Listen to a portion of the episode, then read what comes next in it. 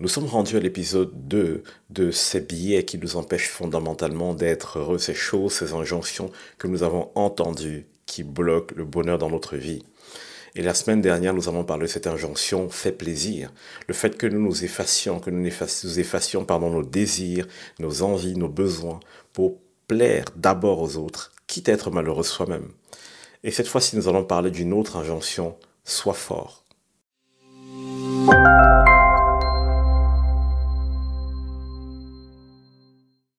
Alors je vous remercie déjà pour toutes les personnes qui m'ont écrit entre-temps pour me partager leurs expériences, pour me dire ce par quoi ils sont passés. Je vous invite à continuer à le faire, soit dans la section des commentaires, soit en m'écrivant directement. Vous avez quelque part le lien pour pouvoir me contacter. C'est vraiment un plaisir de prendre le temps avec certains d'entre vous pour vous aider à vous relever. Et j'étais vraiment touché de voir que certaines personnes sont en train de faire un effort pour sortir de la zone de confort dans laquelle elles sont, pour sortir en fait de cette habitude dans laquelle on les a installées, de faire plaisir à tout prix, de se taire et d'endurer.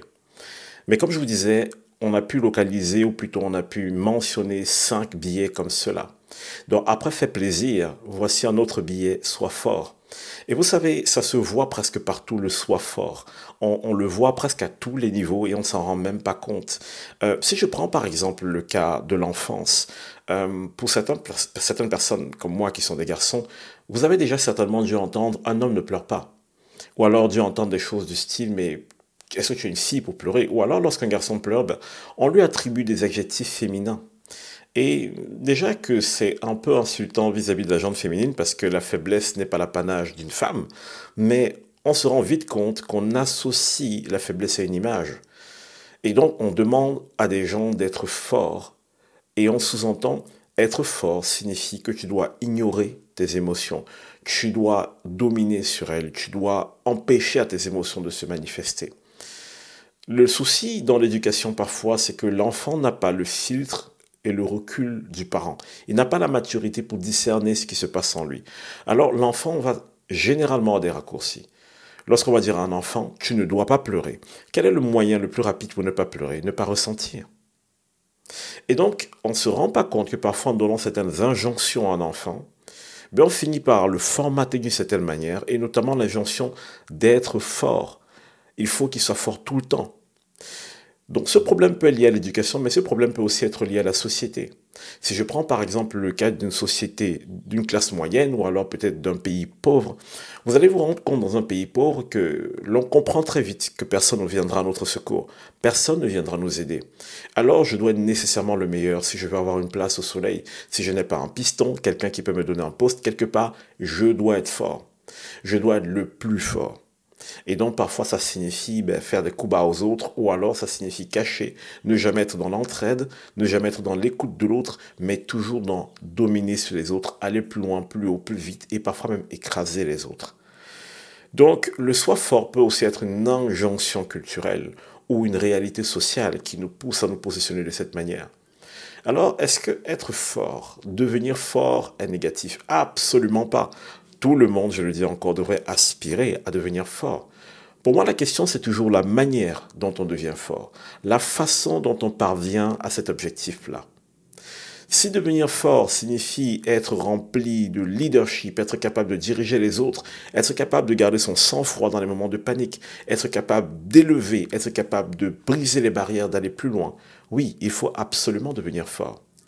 Le problème, c'est que quand la force est amenée chez nous de la mauvaise manière, ça, on va dire, ça construit chez nous une sorte de personnalité un peu biaisée. Donc, on est fort et tout le monde nous admire et tout le monde dit waouh, il est génial, c'est le meilleur, ainsi de suite.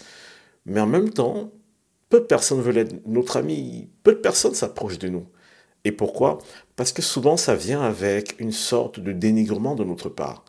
Les gens souvent très forts, qui le sont devenus par la force des choses ou bien par des injonctions, souvent ne tiennent pas compte des émotions des autres ou des faiblesses des autres. Ils ne comprennent pas que la force qu'ils ont sert à relever les faibles. Alors ils commencent à développer une haine contre la faiblesse. Et finalement, qu'est-ce que ça va engendrer? Ça va engendrer qu'en haïssant la faiblesse, ils sont mal à l'aise vis-à-vis des personnes qui sont faibles. Ils peuvent devenir des gens psychorigides, ils peuvent devenir des gens qui vont totalement être intolérants à l'émotion de l'autre. Et les gens forts, généralement, peuvent aussi développer une sorte d'arrogance qui fait qu'ils vont aller tout le temps en conflit avec les autres. Parce qu'ils savent qu'ils sont capables, et bien du coup, ils n'écoutent plus. Et lorsque les autres essaient de dire quelque chose, s'ils ne voient pas chez cette personne un truc qu'ils admirent, ben pour eux, la personne en face peut être nulle. Et ils peuvent l'écraser, ils peuvent la dominer. Les gens forts peuvent être remplis d'ambition et c'est génial. Mais je vous ai dit, l'indépendant de cette façon de fonctionner, ça peut être une ambition mal mesurée. J'écrase pour arriver à mes fins. Et certains d'entre nous, nous avons eu cette injonction par nos parents d'être forts. Ou alors nous avons vécu dans des atmosphères, dans des environnements, dans des cultures qui nous ont obligés à développer de la force. Et nous avons oublié que la faiblesse a aussi sa place dans ce monde. Est-ce que la faiblesse doit être synonyme de paresse? Pas du tout. Lorsque la faiblesse est synonyme de paresse, alors il y a un problème.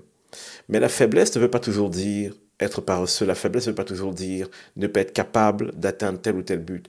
Il y a des moments dans la vie où c'est important de reconnaître sa faiblesse.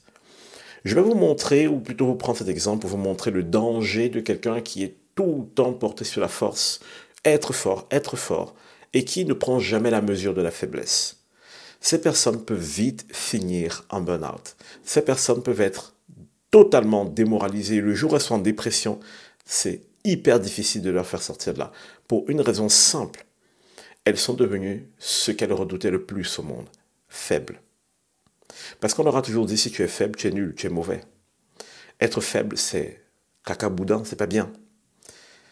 Et donc l'enfant grandit ou l'adulte se développe dans cette vision de je dois être fort à tout prix, à tous les prix.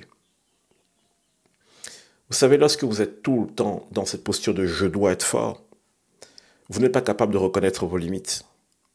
Vous n'êtes pas capable de savoir à quel moment vous arrêter et réfléchir.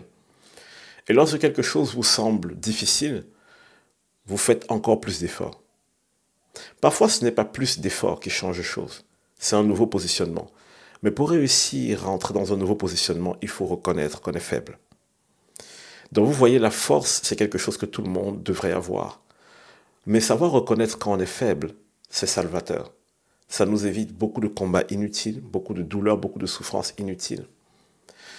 Maintenant, pour mes amis chrétiens, j'aimerais vous encourager dans ce qui concerne la faiblesse. J'aimerais que vous regardiez comment la Bible parle de la faiblesse. Parce que lorsque la Bible associe la faiblesse à la paresse, même la Bible dit que c'est quelque chose de mauvais. Cependant, il y a beaucoup d'endroits où la Bible n'a jamais associé la faiblesse à l'échec. Et c'est ça qui est intéressant.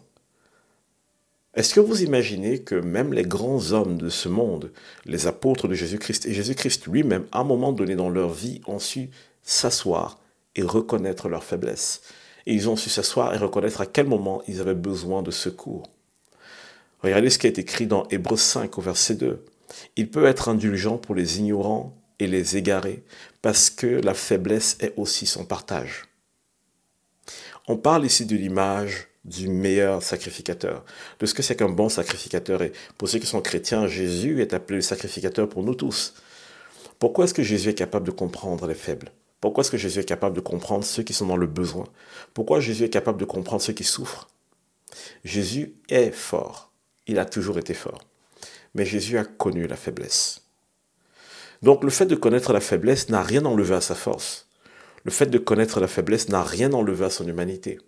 Et justement parce qu'il était capable de reconnaître des moments de faiblesse, qu'il était capable de se dire, Là, ces personnes traversent de la faiblesse ou traversent des moments difficiles et je vais les comprendre et je vais être là pour eux. La faiblesse n'a jamais retiré de Jésus sa capacité et sa divinité. Et ça, c'est une des choses qui parfois peut être déstabilisante pour certains d'entre nous. Parce qu'on se dit, mais attends, euh, Jésus faible, mais ce n'est pas possible. Bien sûr que si. Jésus était capable de reconnaître à quel moment il était faible. C'est pourquoi Jésus était fort en réalité. Jésus était capable de reconnaître à quel moment il était dans de beaux draps. Et là, il était plus prudent encore. Quelqu'un qui est trop fort, quelqu'un qui ne sait pas reconnaître sa faiblesse peut tomber dans le piège de je suis ultra ceci ou cela. Ne jamais voir le danger qui est autour de lui et un jour tomber, chuter, se fracasser et ne pas comprendre d'où c'est venu. Je prends par exemple le, cas des relations. Il y a des gens qui se disent Oh, je suis très fort, je suis très fort, et un jour trompent leur partenaire ils sont choqués. Comment j'en ai pu Comment j'ai pu en arriver là? Qu'est-ce qui s'est passé? C'est parce que nous tous, quelque part, on a de la faiblesse. Et lorsqu'on reconnaît cette faiblesse, tout se passe bien. Tout se passe mieux en tout cas. Savoir que dans tel moment de notre vie, on a besoin d'affection nous permet de nous éloigner de la tentation d'aller vers quelqu'un d'autre que notre partenaire, par exemple. Et je prends cet exemple parce que je sais que beaucoup de personnes luttent avec ça. Beaucoup de personnes luttent avec cette tentation d'aller voir ailleurs parce qu'en réalité, ces personnes ne sont pas satisfaites ou épanouies là où elles sont. Mais comme il faut montrer qu'on est fort, plutôt que de parler de la faiblesse, ben on se tait. Le problème, c'est que si on n'en parle jamais, la guérison n'arrive pas.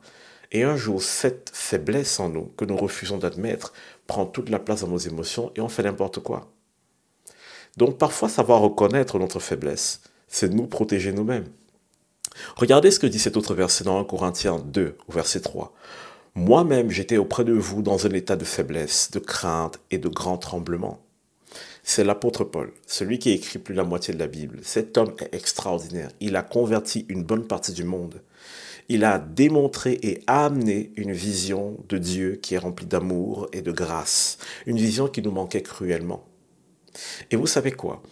Il est reconnu aussi comme quelqu'un qui a fait énormément d'exploits pour Dieu.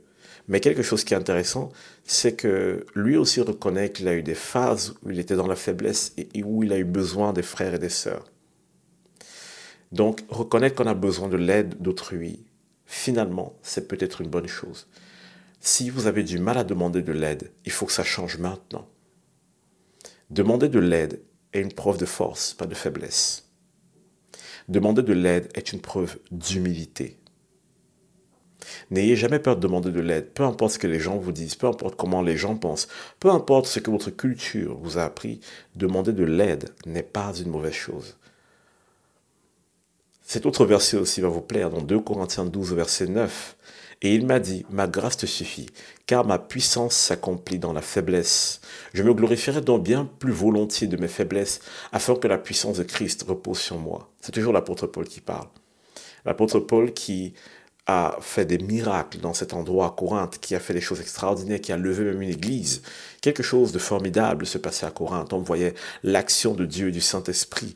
On voyait les miracles se passer à profusion. Et ici, il dit, vous savez quoi? J'étais arrivé à un point de ma vie où je voyais ma faiblesse me poursuivre. Et lorsque j'ai prié, Dieu m'a dit, ma grâce te suffit. Parfois, dans vos moments de faiblesse, vous n'aurez pas la solution. Mais vous devez toujours garder une chose en tête, la grâce de Dieu vous suffit. Dieu vous fera grâce. Dans vos moments de faiblesse, il va devenir fort pour vous. Parfois, nous avons peur d'être faibles parce que nous nous, disons, euh, tout repose sur mes épaules. Si je suis faible maintenant, tout va s'effondrer, tout va s'écrouler. Ma famille va s'écrouler. Mes parents, tout va s'écrouler. Si je n'arrive pas à avoir assez d'argent à la fin du mois, tout va s'écrouler. Si je n'arrive pas à faire ceci ou cela. Et on porte le poids du monde sur nos épaules. Mais Dieu nous donne une garantie ici. Si nous lui faisons confiance, Dieu nous dit, hey, tu sais quoi? Dans tes moments de faiblesse, ma grâce te suffira. Je vais te faire grâce. Les gens très forts ont parfois du mal à faire confiance, et même parfois à Dieu aussi. Mais reconnaître les moments de faiblesse dans notre vie, ce n'est pas ça qui fait de nous des faibles. Reconnaître des moments de faiblesse, ça fait de nous des humains, ça fait de nous des sages, et ça fait de nous des personnes qui savent prévenir et anticiper le danger. Souvenez-vous de ce que j'ai dit. Lorsque vous reconnaissez vos faiblesses, vous êtes capable de savoir à quel moment vous êtes à même de chuter. Et vous êtes capable de vous protéger correctement. Si vous ne reconnaissez jamais vos faiblesses, vous êtes exposé à une chute brutale et destructrice. Et je sais que ce n'est la volonté de personne. Et ce dernier verset pour vous encourager, il est dans Romains 8, 26. De même aussi, l'Esprit nous aide dans nos faiblesses, car nous ne savons pas ce qu'il nous convient de demander dans nos prières. Mais l'Esprit lui-même intercède par des soupirs inexprimables. J'ai envie de vous dire ceci. Des fois, vous allez ressentir la faiblesse et vous allez vous ressentir comme impuissant par rapport à une situation. Et peut-être qu'il y aura cette accusation dans vos pensées qui disent Ah, tu n'as pas le droit d'être faible. Ah, tu n'as pas le droit de pleurer. Ah, tu n'as pas le droit de ceci ou de cela. Non. N'éteignez pas vos émotions asseyez-vous, essayez de comprendre. Qu'est-ce qui m'a amené à me sentir ainsi? Qu'est-ce qui est en train de se passer en moi? Est-ce que c'est légitime? Est-ce que ce n'est pas légitime? Et même dans ces moments où vous ne saurez pas comment prier, asseyez-vous dans le silence et restez juste dans les bras de Dieu. Parce que ce qui est magnifique dans ce verset, c'est qu'on nous dit que même lorsque nous ne savons pas quoi demander, l'Esprit de Dieu en nous intercède pour nous. Alors, est-ce que être fort, c'est bien? Absolument. Mais pas au détriment de ton humanité, pas au détriment de ton empathie, pas au détriment de ta joie, pas au détriment de la paix, pas au détriment de la sécurité, et surtout pas au détriment de la vulnérabilité. Être fort mais pas vulnérable, c'est dangereux. Être vulnérable et connaître ses forces et ses faiblesses, c'est sage. Mais ce qui est encore mieux, c'est d'être capable d'être fort, de reconnaître sa faiblesse, mais en tout temps de se confier en Dieu.